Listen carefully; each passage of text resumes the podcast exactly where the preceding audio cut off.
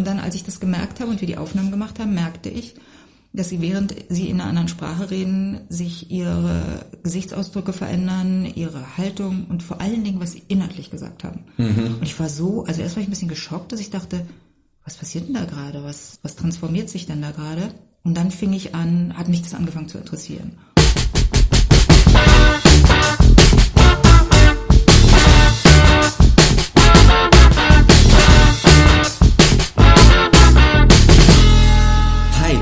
Ist wieder Redbug Radio. Heute gehe ich, Heino, mal wieder gemeinsam mit Katrin on Air und wir sind in dieser Folge auf Spurensuche der Identität.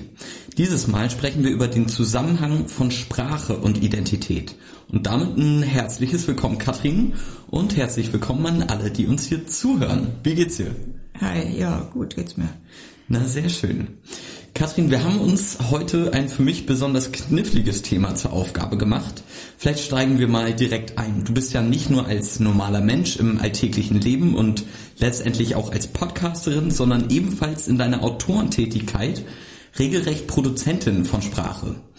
Wie betrachtest du also den Zusammenhang von Sprache und Identität? Was bedingt da wen? Also erstmal, ich schreibe ja in Deutsch. Mhm. Also das ist meine Muttersprache und das ist meine Sprache, über die ich für mich Identität hergestellt wird.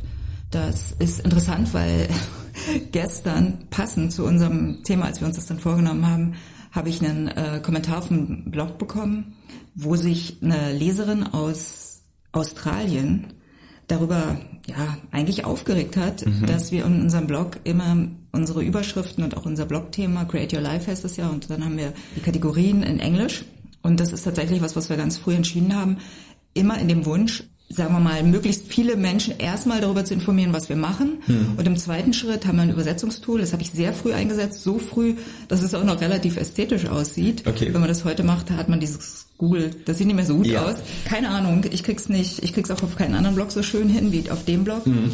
Und es war so der, diese Idee, na, wenn ein Spanier auf den Blog kommt, weiß er dann eigentlich erstmal Bescheid und wenn er in die Artikel reingehen will, kann er das Tool nehmen und lesen. Mhm. Oder wenn genau eine Französin oder eine Engländerin oder wer auch immer auf den Blog kommt aus dem europäischen Umland und natürlich sowieso aus Amerika und England, wo die englischsprachigen Länder und China, da hat man dann halt gesagt, okay, relativ unwahrscheinlich, dass ChinesInnen äh, auf unseren Blog kommen. Mhm. Wir nehmen jetzt, wir wollen auf jeden Fall möglichst viele Leute erstmal darüber informieren, was wir machen. Und ja. im zweiten Schritt können sie entscheiden, ob sie mitlesen. Und, und sie war dann so wie, Ihre Kritik war basically, das ist doch gar nicht schön, die deutsche, sie ist Deutsche in Australien, sie redet natürlich in beiden Sprachen, mhm. aber was ist das denn mit diesen Anglizismen, die sich jetzt in die deutsche Sprache einschleichen, das findet sie ja gar nicht gut. Mhm. Und ich sage das schon so ein bisschen ironisch, weil mich sowas so gleich auf 180 bringt, weil da steckt natürlich sowas dahinter wie die Sprache muss reinbleiben von fremden Einflüssen. Mhm.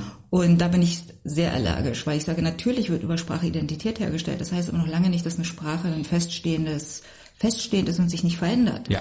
Genauso muss man eigentlich sagen, wie sich eine Identität eigentlich auch mm, nicht so eindeutig ist. Wir haben ja gesagt, Authentizität, da wird es schon schwierig, wer bin ich? Und man hat so das Gefühl von so einem Wesenskern. Aber eine Identität ist ja wirklich eine Sache, man kann seinen Namen wechseln, man kann im Grunde die Identität auch wechseln. Und natürlich kann man auch, wenn man als kleines Kind, sagen wir mal, man ist in Deutschland geboren und die Familie siedelt dann aus, irgendwo in ein anderes Land und dann ändert sich die, die sprachliche Identität mhm. natürlich, mhm. denke ich mal. Ja.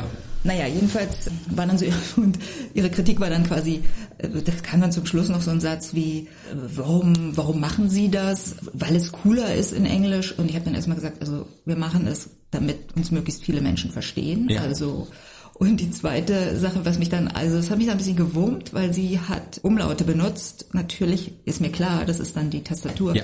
In Amerika, die hat keine Üs und Äs und Ös und konnte mir dann die Bemerkung nicht verkneifen, dass ich sage, ich liebe die deutsche Sprache und ich benutze sie gerne und lerne täglich dazu. Und ich weiß, dass in vielen Fonts die Umlaute nicht da sind. Mhm. Man könnte jetzt auch irgendwie ganz, ganz hochgreifen und irgendwelche Begriffe dafür finden, warum das alles so ganz böse ist, dass andere Länder unsere Umlaute nicht mit äh, bedenken. Und wenn sie doch die deutsche Sprache so schätzt. Soll sie doch. Weil so, ja, ja, klar. Äh, irgendwo war es. Und, und, und, jetzt kam jetzt schon die Antwort und sie meinte dann, ja, ich habe halt eine andere Tastatur. Und da muss man dann halt sagen, Ja, dann geh halt den langen Weg. Dann hol dir doch einen Computer oder stell deine, man kann seine Tastatur umstellen auf dem Computer, wissen wir, ne? Mhm. Dann hast du halt dein Ö auf dem, keine Ahnung, hochgestellten A oder ich weiß nicht, wie das funktioniert. Aber das, das kann man machen. Meine Identität wird sehr stark durch die deutsche Sprache hergestellt, wenn ich schreibe. In der fühle ich mich wohl. Ich bin mittlerweile gut in Englisch, kann sehr gut lesen und verstehen und sprechen ist nicht so häufig, weil ich es einfach nicht so häufig tue. Mhm. Und ich merke auch einen Shift, wenn ich in wenn ich die Sprache wechsle. Ja, auf jeden Fall. Mir geht's ähnlich. Ich habe mit Amber mal darüber geredet, fällt mir gerade auf, in der Folge zum Journaling oder Flowing and Grown. Ich weiß nicht mal ganz, dass es mir persönlich in manchen Dingen leichter fällt, äh, Sachen auf Englisch auszudrücken. Oder so manchmal äh, denke ich, fast unabsichtlich auch in Englisch irgendwie, weil es mir auch Spaß macht, sehr in einer anderen Sprache irgendwie unterwegs zu sein. Dasselbe in Französisch, aber das klappt lange nicht mehr so gut wie damals. Aber das sind halt auch so die Sachen. In manche Dinge kann man halt irgendwie, finde ich, besser in anderen Sprachen ausdrücken. Vielleicht auch, weil die Wörter einfach dafür fehlen. Schadensfreude naja, zum Beispiel. Genau, ich würde jetzt nicht sagen, du hast mir eine elektronische Nachricht geschickt, sondern ich sage dann Mail.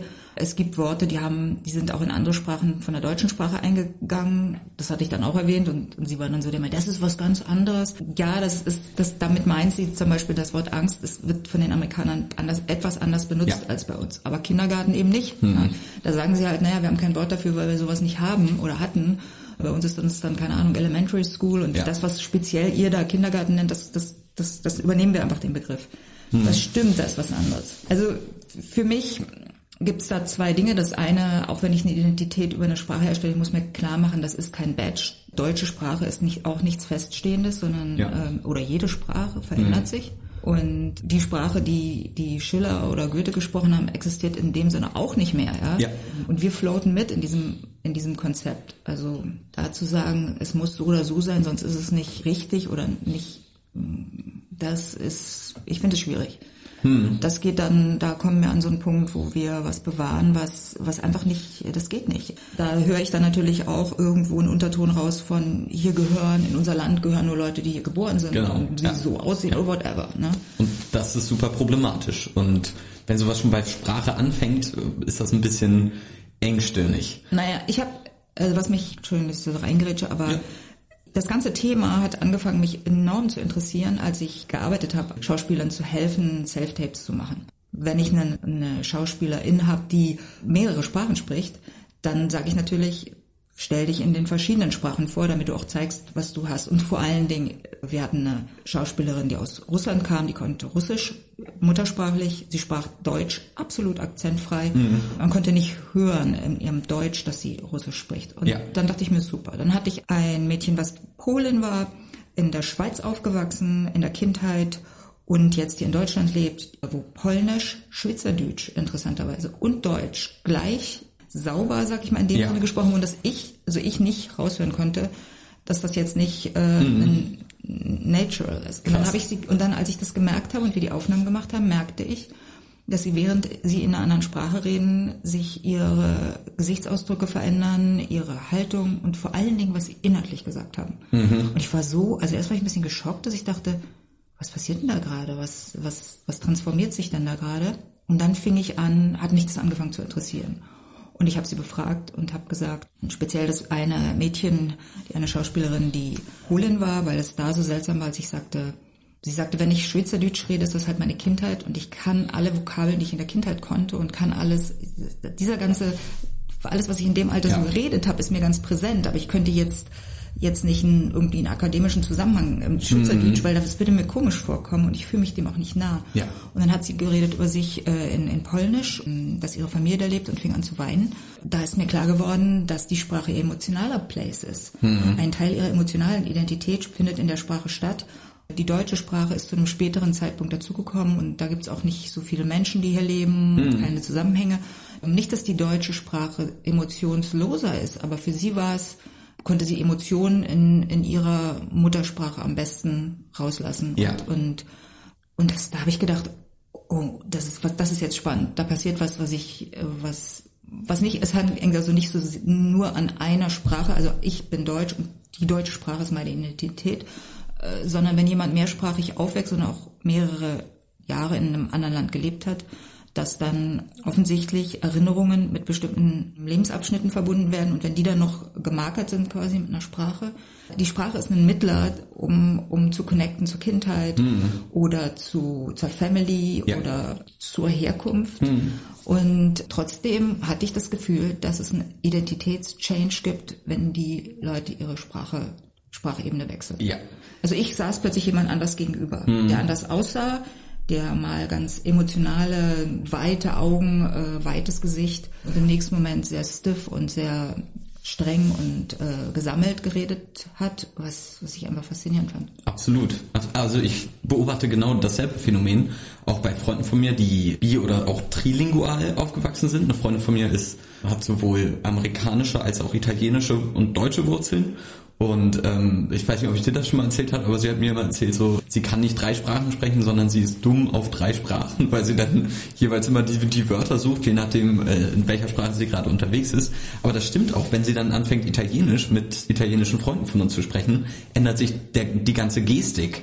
Also mhm. Italienisch ist ja sowieso eine Sprache, die sehr viel über Gestik auch einfach impliziert und so den ganzen Körper damit rein involviert, während Deutsch ja eher so eine sehr strikte Sprache ist, wo du den Körper eigentlich gar nicht viel brauchst, weil du... Nee, das hat nichts mit der Sprache zu tun, glaube ich. Das hat mit der Mentalität und dem, dem Temperament vielleicht auch, mhm. meinetwegen der Italiener zu tun. Vielleicht ist es sogar so, dass die Italiener das von sich erwarten mhm. und jedes Kind, was heranwächst, weißt du, es ist ja, so, ja, ja. du erwartest das dann irgendwann von dir selbst, dass du mit den Händen redest, weil alle anderen es auch tun und das wird dann mhm. so weitergegeben. Ne? Das kann gut sein. Ja. Ich habe hm, hab dann länger mit der russischen Schauspielerin geredet, weil wirklich beide Sprachen waren gleich perfekt. Und dann hat sie mir zum Beispiel erzählt, und das fand ich sehr bewegend, sie hat gesagt, wenn sie mit ihren Eltern zusammen ist, fängt sie an, ihr sehr gutes Deutsch gebrochen zu reden. Mhm. Kam mir selber komisch vor und hat dann für sich rausgefunden, dass sie das macht, damit sie sich nicht so weit von ihren Eltern entfernt, um diese ja. Nähe herzustellen. Ja. Und sie hat dann aber auch gesagt, was ihr häufig gesagt wird, wenn sie beispielsweise mit deutschen Freundinnen zusammen ist, dass sie dann, wenn die Eltern anrufen und sie geht ans Telefon, sie sagen, sie würde nicht nur die Sprache wechseln, sondern auch ihre Stimme würde anders klingen. Also ja. sie sagt, sie legt ihren tiefer und dann kämen meist die Freundinnen und würden sagen, ja, was war denn los? Hattet ihr Streit mhm. oder was? Und sie sagt, naja, nee, so reden wir miteinander. Das ist die Art, wie, wie die Sprache funktioniert, Krass. so auch temperamentvoll und auch ein bisschen wild und auch so, dass es manchmal sich für jemand anders wie Streit anhören könnte, aber keiner ist. Ja, ja. Und wenn sie dann Deutsch redet, ist die Stimme sofort heller und sogar sehr hell fand ich, immer sehr, sehr weiblich und sehr vorsichtig und auch sehr zart und mhm. verletzlich. Eigentlich fast wie auch so ein Signal von, ja, tu mir nicht weh oder. Ja. Und das Russische war ein bisschen derber, ja. Also das war eine ganz andere, oh, da denkt man, oh, oh, oh, da ja. hat aber jemand Power. Mhm. Fand ich sehr interessant. Das ist tatsächlich auch, dann, dann dachte ich mir, darüber müsste man eine Dokumentation machen, weil es mhm. ist so intensiv und interessant für mich gewesen.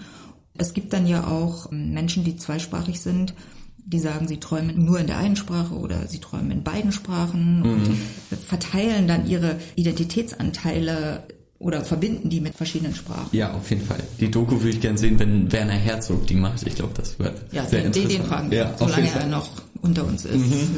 Ähm, aber so ich äh, muss sagen, ich fühle das sehr, was du gesagt hast, dass man Sprache oder auch andere Sprachen mit gewissen Sachen direkt verbindet. Wenn ich zum Beispiel hier in Potsdam einen norddeutschen Dialekt höre, fühle ich mich sofort äh, sympathisch dieser Person hingezogen. Mhm. Egal welche Person das auch ist, weil ich das ja. verbinde mit Kindheit, mit Heimat und allem drum und dran. Ich kann selber kaum Hochdeutsch mehr schnacken. Das, das geht fast gar nicht mehr, weil ich mir das abtrainiert hat, hab in der Schule in den ersten paar Monaten, weil ich der Aussätzige war mit dem anderen Dialekt und das fanden alle so witzig und ich musste dann immer Snickers sagen und das wurde dann Snickers und bla bla und ja, sowas. Mhm. Und schade drum irgendwie, wenn ich jetzt wieder eine Weile da bin, dann kommt man immer mehr da rein und so, aber es ist nicht mehr ganz original, glaube ich. Ich weiß nicht, ob ich dahingehend zurückkomme, aber dasselbe auch so ein bisschen mit Pladütsch ist ja hm.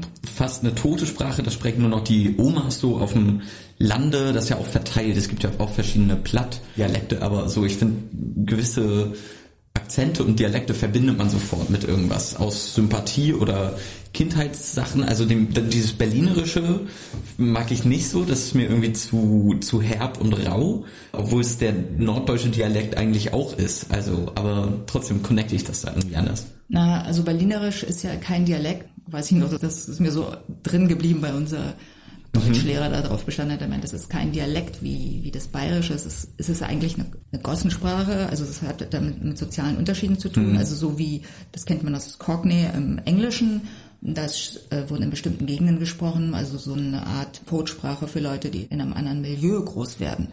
Äh, das ist auch das Berlinerische. Also es gibt kein Hochberlinerisches. Es ja. ist einfach, wenn du Berlinerisch redest, man kommt in die Schule und es wird dir gesagt, rede Hochdeutsch, mhm. das anständige Deutsch. Ne? Ja. Und ich habe ein nicht viel Berlinert, weil meine Eltern kamen gar nicht aus Berlin und waren auch Akademiker, also äh, da war, das war dann doppelt. Aber natürlich spielt man mit Kindern und man schnappt dann das auf. Und ich weiß, dass ich, als ich in München beim Segeln äh, war, als Kind, da hieß es dann immer, ich höre genau, dass du Berliner bist. Ich höre das genau. ja, und ich ja. dann merke dann, hm, ja, ich kann, ich könnte da reinfallen. Mhm. Also ich mhm. sag zwar nicht Icke und was weiß ich, aber ja, es Icke finde ich ganz, ganz schlimm. Das sträubt mir alle Nackenhaare hoch. Ich, also ich, wenn ich mit jemand zusammen bin, der stark Berlin hat, würde ich denken, dass es schneller abfärbt als ja, ja, das glaube ich auch auf jeden Fall. Aber ich erinnere mich an genauso einen Moment, wo wir einen Neuzugang in der Klasse hatten und der sollte sich dann vor der ganzen Klasse vorstellen. Und er war so, ja, ich bin der Johannes. Da hat unsere Deutschlehrerin dann gesagt, ja, lieber Johannes, wir sprechen hier aber Hochdeutsch. Und ich möchte, dass du dich auch, und ich war so voll, wow, ach du Scheiße, und der ist knallrot angelaufen, das war dem richtig peinlich. Ich dachte mir auch. Finde ich aber wirklich, das ist dann so, ja, ja. das wären dann, denn das ist dann ja auch Teil seiner Identität, genau. die er dann an der Tür abgeben muss. Ja. Und er kommt rein und hat schon ein Handicap, ja, hm. anderen gegenüber und muss dauernd überlegen, bevor er redet, wenn man in ein fremdes Land kommt und nicht die Sprache spricht, die die anderen sprechen, dann natürlich klar wird, du gehörst nicht zu uns. Als ich zur Schule ging und ich muss sagen, Zehlendorf, das sind die reicheren Außenbezirke mhm. von West-Berlin gewesen, hatten wir zwei Türken in der Klasse, ja. Mädchen. Ich glaube, Außenseiter finden zusammen. Jedenfalls mhm. äh, habe ich, hatte ich ein gutes Verhältnis zu den beiden und fand es auch interessant. Und das ist, ich habe das immer bewundert. Das ist ein harter Anpassungsprozess, in den man dann reingehen will, wenn man erstmal verstehen will, was andere sagen mhm. und dann auch dazugehören will. Da sitzen zu Hause Eltern, die die reden Türkisch mhm. und man muss, äh, man muss dann immer so in zwei Welten reingehen. Ja. Es ist lustig, wenn ich Leute treffe, die ihre sage ich mal, Muttersprache dann vielleicht auch gar nicht mehr gerne sprechen oder so hinter sich lassen. Vielleicht auch, weil sie sagen, und das hat mir wieder jemand anders erzählt. Also ein bisschen ähnlich wie Assimilationsprozesse, die zum Beispiel ganz stark in der, in der jüdischen Gemeinschaft stattgefunden haben. Natürlich. Mhm. Also wenn du weißt, du bist da in einer Umgebung oder zu einer bestimmten geschichtlichen Zeit auch nicht gern gesehen, versuchst du dich möglichst vielleicht unter Umständen anzupassen und deine ja. Identität zu verstecken oder auch sogar zu wechseln bis hin zu einen anderen Glauben anzunehmen oder dich taufen zu lassen, deine Kinder. Und dann, dann ist es dieser, dieser Prozess, der dann eintritt ja. und dann redet man dann eben nicht. Ne? Mhm. Na klar, ja. Sprache ist ja letztendlich irgendwie ein Zeichensystem, dessen man sich bedienen kann, um irgendwie Sachen auszudrücken, um Kommunikation zu schaffen. Und ich musste gerade an die Szene denken von äh, Inglourious Bastards. Hast du das gesehen, wo sie mhm. im Keller sitzen und dann ähm, die englischen äh, Nazi-Jäger äh, fast auffliegen, weil der eine meinte, er habe irgendwas nicht Deutsches in ihrem Akzent gehört, also sie alle ja, akzentfrei ja, sprechen mhm. und es dann aber auffliegt, dass sie keine Deutschen sind, weil sie, äh, weil der eine nochmal drei Bier bestellt und die Bier mit den äh, inneren drei Fingern bestellt. Ja. Und der Nazi ihn dann entlarvt als äh, Nicht-Deutscher weil die Deutschen natürlich die Biere mit dem Daumen, dem Zeiger und dem Mittelfinger Hätte jetzt gar nicht gewusst. bestellen wird. Ja, ähm, aber ist also sich in einer anderen, also in einem anderen Land zu verstecken mit mit mit Sprache und Umgang und allem, wenn man wenn man da nicht auch länger gelebt hat. Ja, also ich war gestern in einem, in einem Raum in Clubhouse und in einem englischsprachiger Raum. Ich hatte aber den Eindruck, dass es waren nicht viele Leute da, also vielleicht fünf oder sechs. Hm. Ich glaube nur, nur ein Native English Speaker, ich glaube Amerikaner. Dann sprach mich einer der Moderatoren an, also David, Mhm. Nicht David, David sagt, ja. gesagt. Und, und das ist lustig, der Name ist natürlich auch dann schon so, ne? Er sagt erstmal nichts, da steht jetzt nicht Franz Josef, wo man sagen würde, okay, der ist deutsch. Und er meinte dann so, naja, zu mir, wie du wahrscheinlich schon gemerkt hast, also auf Englisch, an meinem Akzent, ich, ich bin Deutscher. Und mhm. dann war ich so irritiert, ja. weil ich fand, er hat einen Akzent gehabt, der er hat Englisch gesprochen, wie die Schweden dort Englisch sprechen. Mhm. Und meinte ich so zu ihm, na, für mich hast du dich angehört wie ein Schwede. Und ja. ich finde, die Schweden reden ein, ein fantastisches Englisch, mhm. wo ich oft gar nicht sagen könnte, Schweden, Dänen, also alle, die aus den nordischen, nordischen Ländern kommen, reden so ein schönes Englisch, mhm. so akzentfrei und je mehr man dann in den Süden kommt, da wird es ja. dann so, wow. ja, ich meine, und dann sagt er, ja, ich habe, ist interessant, ich habe zwei Jahre in Schweden gelebt. Und ich war so wie, Krass. Oh mein Gott, ja. ja. Also so schnell geht das. Mhm. Oder das ist, wenn Türken, die in Köln aufwachsen, oft ganz stark diesen kölnischen diesen mhm. Dialekt aufnehmen. Na klar. Und das dann lustig ist, das ist dann ein, das ist dann ein gebrochenes Deutsch mit einem mit einem Kölsch ja, ja, auf jeden Solcher, Fall. sowas, was dann passiert, mhm. ne? Vielleicht und könnte sich sowas irgendwann auch ausgleichen zum perfekten Hochdeutsch, wenn du, weiß ich, Kölsch auf der einen Seite und dann vielleicht Spanisch oder so. Was war denn das? Heilbronn? Muss jetzt überlegen, bin so unglaublich schlecht mit deutschen Städten, war ich für ein paar Wochen, habe einmal auf dem Dreh begleitet. Mhm. Und die Stadt, es hat mich wirklich gewundert, weil es mir so sehr aufgefallen ist, dass die Stadt kam mir vor 50-50 türkische und deutsche. Mhm. Äh, und wobei jetzt türkisch, natürlich deutsch-türkische, ja. vermutlich. Und dann ist mir aufgefallen, weil, weil die Jugendlichen oft, und ich war da einfach auch mittags oft in der Stadt, gab es irgendwie so einen Treffpunkt, dass die so eine eigene Sprache entwickelt haben aus Deutsch und Türkisch, so ein Deutsch-Türkisch, mhm. was, was äh, total faszinierend war. Also eigentlich eine Kunstsprache aus beiden Sprachen empfunden haben, weil, weil es, weil sie eben keine, weil es kein, gab keine Minderheit. Ja. Sie haben sich sie haben sich die Sprachen dann so hm, geteilt. Ja. Auf jeden Fall. Und es, ich hatte sogar den Eindruck, dass dieses Deutsch-Türkisch cooler ist, als jetzt ein Hochdeutsch zu reden. Ja, ja. Also gerade durch, ähm, ich würde sagen, Hip-Hop und Berliner Jugendeinflüsse vermischt sich gerade Deutsch nicht nur auch viel mit Englisch, sondern auch mit Türkisch. Also hm. solche, ähm, es sind hauptsächlich einzelne Begriffe, die irgendwie übernommen werden und irgendwie so. Ja, und auch dieses, dieser Duktus, der Sprachduktus. Genau. Ultur. Ja, so ja, dieses, ja. Intonation. Dieses, und, dieses leicht abgesetzte und die Zunge sehr weit vorne und dieses bisschen machohaft empfinde ich das immer als, als Frau, wenn so geredet wird. Mhm. Und das, das fand ich so. Und ich habe dann wirklich, ich bin ins Internet gesagt, ich muss, ich muss jetzt rausfinden, was mit dieser Stadt ist, dass das, dass das hier ausgerechnet passiert, weil Berlin käme als Stadt viel, würde ich viel eher denken, dass man da noch nach Köln geht und das erlebt, mhm. vielleicht auch. Und tatsächlich ja, arbeiten die auch ganz stark an der Integration, ähm, machen ganz viel dafür. Mhm. Und dann dachte ich mir, ja, und dann passiert's halt, ne? Jo. Dann entsteht was Neues. Na klar. Wenn die Mischung aus Deutsch und Englisch Denglisch ist, ist dann Deutsch und Türkisch Türkisch, Türkisch. Türkisch, Türkisch finde ich gut. Hm. Ähm, Katrin, vielleicht noch, wir haben jetzt viel über den direkten Zusammenhang von Sprache und Identität geredet, aber glaubst du, Identität könnte auch ohne Sprache entstehen, in welche Richtung auch immer? Na, also es gibt ja äh, Gebärdensprache, mhm. die, die tonlos ist. Also das ist, das ist eine andere Sprache, es ist, ja, ist Körpersprache. Würde ich auch bei und, und dann sind wir wieder bei vielleicht den Italienerinnen, die mit Händen und Füßen reden und das ist dann auch Teil ihrer Sprache. Und ich weiß, es gibt ja zwei, unter Umständen noch mehr, aber ich kenne die ASL, das ist die amerikanische Gebärdensprache und dann die, die deutsche. Wobei ich glaube, in der amerikanischen Gebärdensprache wird mit gelautet. Das heißt, die machen immer die Mundbewegung mit. Ja. Eigentlich auch für die Leute, die, also freundlicherweise hast du sozusagen einen Untertitel noch, mhm. wenn du ein bisschen geschickt bist. True, ja. Und ich glaube, die europäische, glaube ich, ist das auch. Gebärdensprache lehnen das ein bisschen ab, weil sie sagen, es ist eine eigene Sprache. Die, die, man muss jetzt sich nicht anstrengen. Die anderen sollen verdammt nochmal die Sprache lernen, wenn sie mhm. sich da ausdrücken wollen. Und die haben, ich habe super Dokus gesehen. Es gibt ja ganze Schulen in Amerika, wo, wo Gehörlose zusammenkommen und die Sprache einfach die Sprache ist. Also, ja. äh, und jeder hat eine andere Art zu gebärden und sich anders zu bewegen dabei und andere Bewegungen zu machen und mehr oder weniger und stärker. Und das ist faszinierend und ähm, so gesehen ist es nicht mehr die Sprache, die wir meinen mit Sprechen, Mund, laut von sich geben, sondern mhm. eine, eine Körper oder eine ja, sie sprechen auch mit den Händen ja. Sprache und natürlich ist das auch eine Sprache, mhm. ein Ausdruck mhm. und für sie ein eine Identität dann. Ich finde, äh, oft gehen manchmal gewisse Sachen verloren, wenn man zum Beispiel ein Buch übersetzt in eine andere Sprache, dann ist es also natürlich letztendlich dasselbe Buch, aber irgendwie trotzdem anders. Angenommen, du würdest ein Buch komplett auf Englisch schreiben, äh, meinst du, es würde komplett was anderes werden, als was du davor geschrieben hast? Oder inwiefern wird sich das unterscheiden von äh, den Büchern, die du bisher auf Deutsch geschrieben hast? Also Ich würde gerne mal übersetzen, obwohl ich weiß, es ist eine, eine Arbeit, die eigentlich mir nicht so entspricht, weil sie, mhm. ist, weil man sehr sorgfältig sein muss und weil es mühsam ist und dazu wird es noch schlecht bezahlt. Mhm. also es ist nicht so. Aber ich finde die Challenge interessant. Ich bin jetzt Mitglied von Writers for Future. Ableger von Fridays for Future. Genau, also wo eigentlich mehr Nachhaltigkeit in der Buchbranche.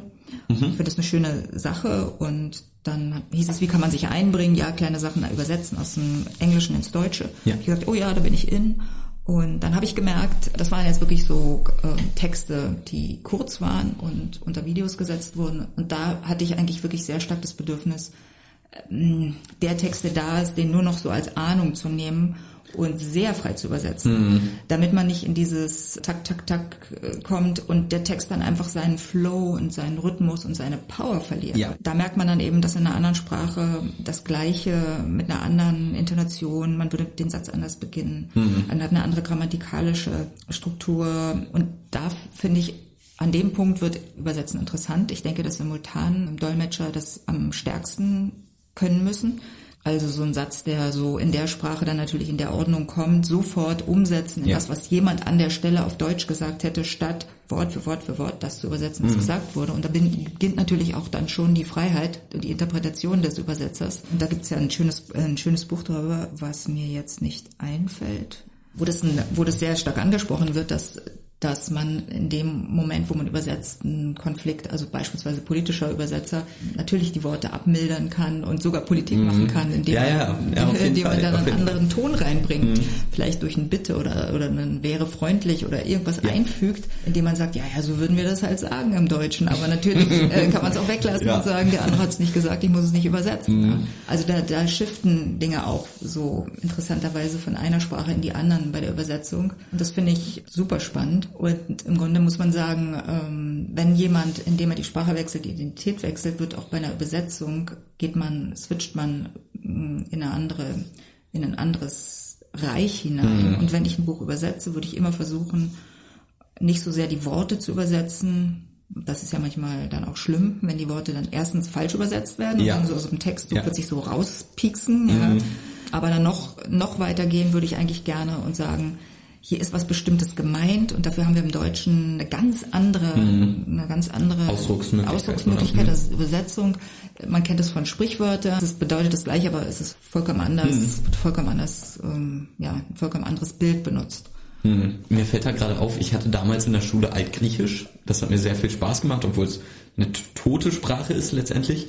Und äh, unsere täglichen Aufgaben waren eigentlich immer das Übersetzen von der Bibel.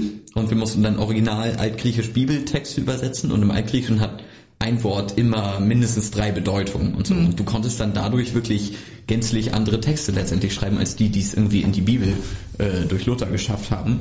Das war irgendwie ganz spannend mal zu sehen. Das Sprache ist halt letztendlich wirklich irgendwie, ja, auch ein wackeliges Konstrukt, weil es halt stetig im Wandel ist. Irgendwie. Also bei, ich habe ja hm, noch eine Stufe vorher Altes Testament Hebräisch gelernt, Althebräisch. Ich habe das Krass. Hebraikum. Oh mein Gott. Ja. Und nicht nur hast du dann andere Zeichen, also die, es wird dann außerdem nicht von rechts nach links, von, von links nach rechts geschrieben, mhm. was eine sehr schöne Sache ist. Also das für mich war es wie so malen. Ja, ja. Wird auch die andere Gehirnhälfte dann angeregt. Ich wollte gerade sagen, ja. Und dann ist das Althebräisch, es gibt keine Vokale, die Vokale werden punktiert über die mhm. Worte im Neuhebräischen, im Althebräischen fehlt das. Da kann man quasi dann entscheiden, welche Vokale man, einfügt, sage mhm. ich mal.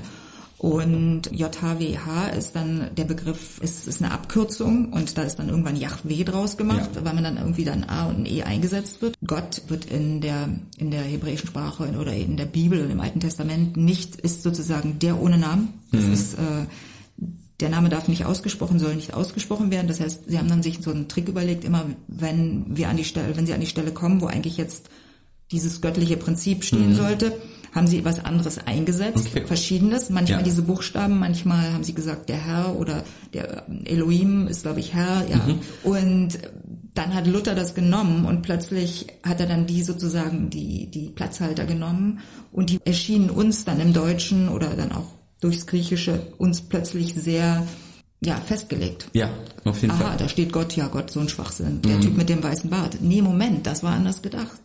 Da die, die ursprünglich was aufgeschrieben haben, waren sich sehr klar darüber, dass wir jetzt dafür keinen Begriff finden sollten, weil wir dann anfangen zu denken, es ist was Festes, Dingliches, so Personelles und das ist eigentlich mehr eine Energie oder ein oder ein Reich oder ein Bereich in uns oder über uns oder um uns oder und das fand ich hat mich sehr fasziniert. Ja, das glaube ich auf jeden Fall. Krass, aber also das stelle ich mir noch deutlich anstrengender vor. Griechisch ist auch ein anderes Alphabet, aber vergleichbar mit unserem, weil es der Vorgänger war davon, aber Hebräisch ist ja nun mal, das sind ja hauptsächlich Striche und so irgendwie, ne? Sieht sehr schön aus, wenn da so eine Quadratschrift ist. Das Ja, irgendwie. Also, genau. Meine Güte, Katrin, wir haben mal wieder einen wilden Exkurs äh, durch die Geschichte der Sprache mit allem drum und dran gemacht. Und das Ganze über dem Überthema Identität. Ich glaube, wir sind hier einigen wichtigen Fährten gefolgt und sind damit am Ende der Folge gelangt. Vielen, vielen Dank dafür und bis zum nächsten Mal. Und tschüss. Jo. Alles Bis klar. bald. Ciao, ciao.